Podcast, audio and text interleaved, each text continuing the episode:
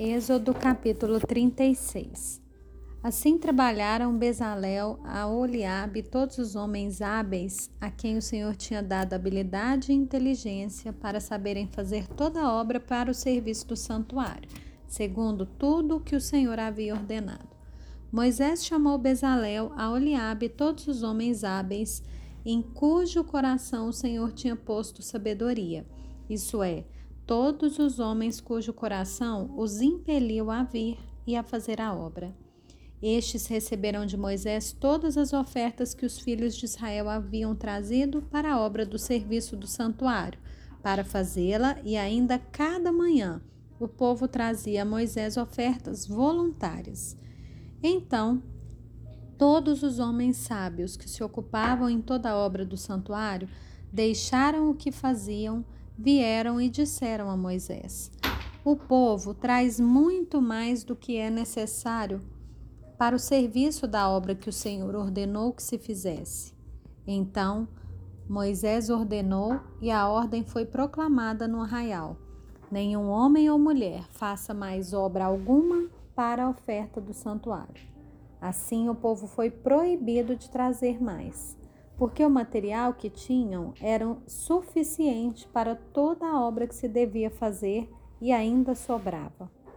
Assim, todos os homens hábeis entre os que faziam a obra fizeram o tabernáculo com dez cortinas de linho fino retorcido, pano azul, púrpura e carmesim com querubins, de obra de artistas fizeram.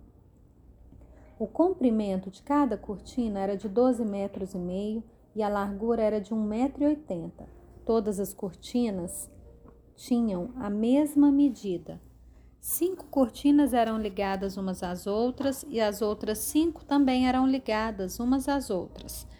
Fizeram laçadas de pano azul na borda da cortina que estava na extremidade do primeiro agrupamento, e fizeram o mesmo com a borda da cortina que estava na extremidade do segundo agrupamento. Fizeram 50 laçadas numa cortina e 50 laçadas na outra cortina, na extremidade do segundo agrupamento.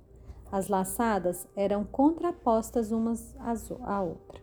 Fizeram 50 colchetes de ouro com os quais prenderam as cortinas uma à outra, e o tabernáculo passou a ser um todo.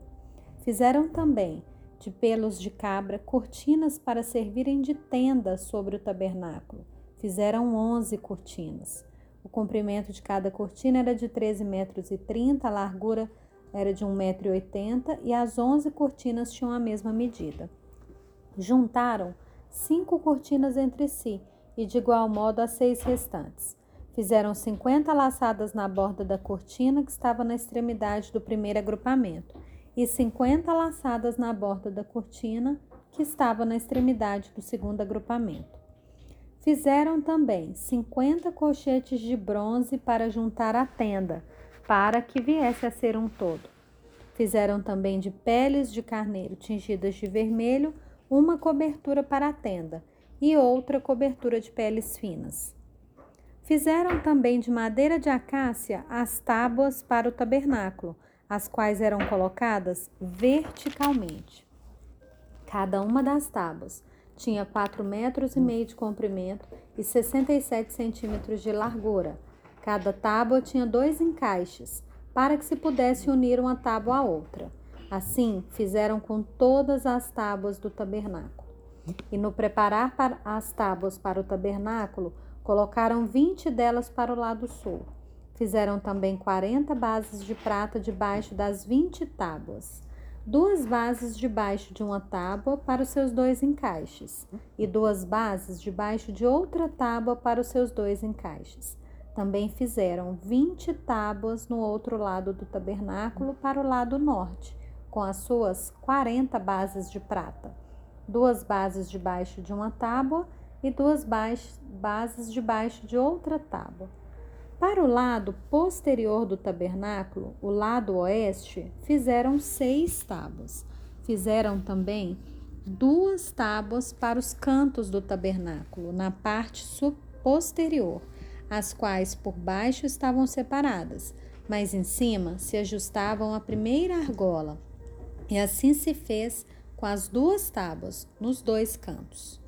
Assim eram as oito tábuas com as suas bases de prata, dezesseis bases, duas bases debaixo de uma tábua e duas bases debaixo de outra tábua. Fizeram também travessas de madeira de acácia, cinco para as tábuas de um lado do tabernáculo, cinco para as tábuas do outro lado do tabernáculo, e cinco para as tábuas do tabernáculo ao lado posterior, que olha para o oeste. A travessa do meio passava ao meio das tábuas, de uma extremidade à outra. Revestiram de ouro as tábuas, e de ouro fizeram as suas argolas, pelas quais passavam as travessas, que também foram revestidas de ouro. Fizeram também um véu de pano azul, púrpura, carmesim e linho fino retorcido. Fizeram-no com querubins, obra de artista. Penduraram esse véu em quatro colunas de madeira de acácia revestidas de ouro, e os seus colchetes eram de ouro sobre quatro bases de prata. Fizeram também para a porta da tenda um cortinado de pano azul, púrpura, carmesim e linho fino retorcido, obra de bordador, e as suas cinco colunas e os seus colchetes. Revestiram de ouro as suas cabeças e as suas molduras, mas as suas cinco bases eram de bronze.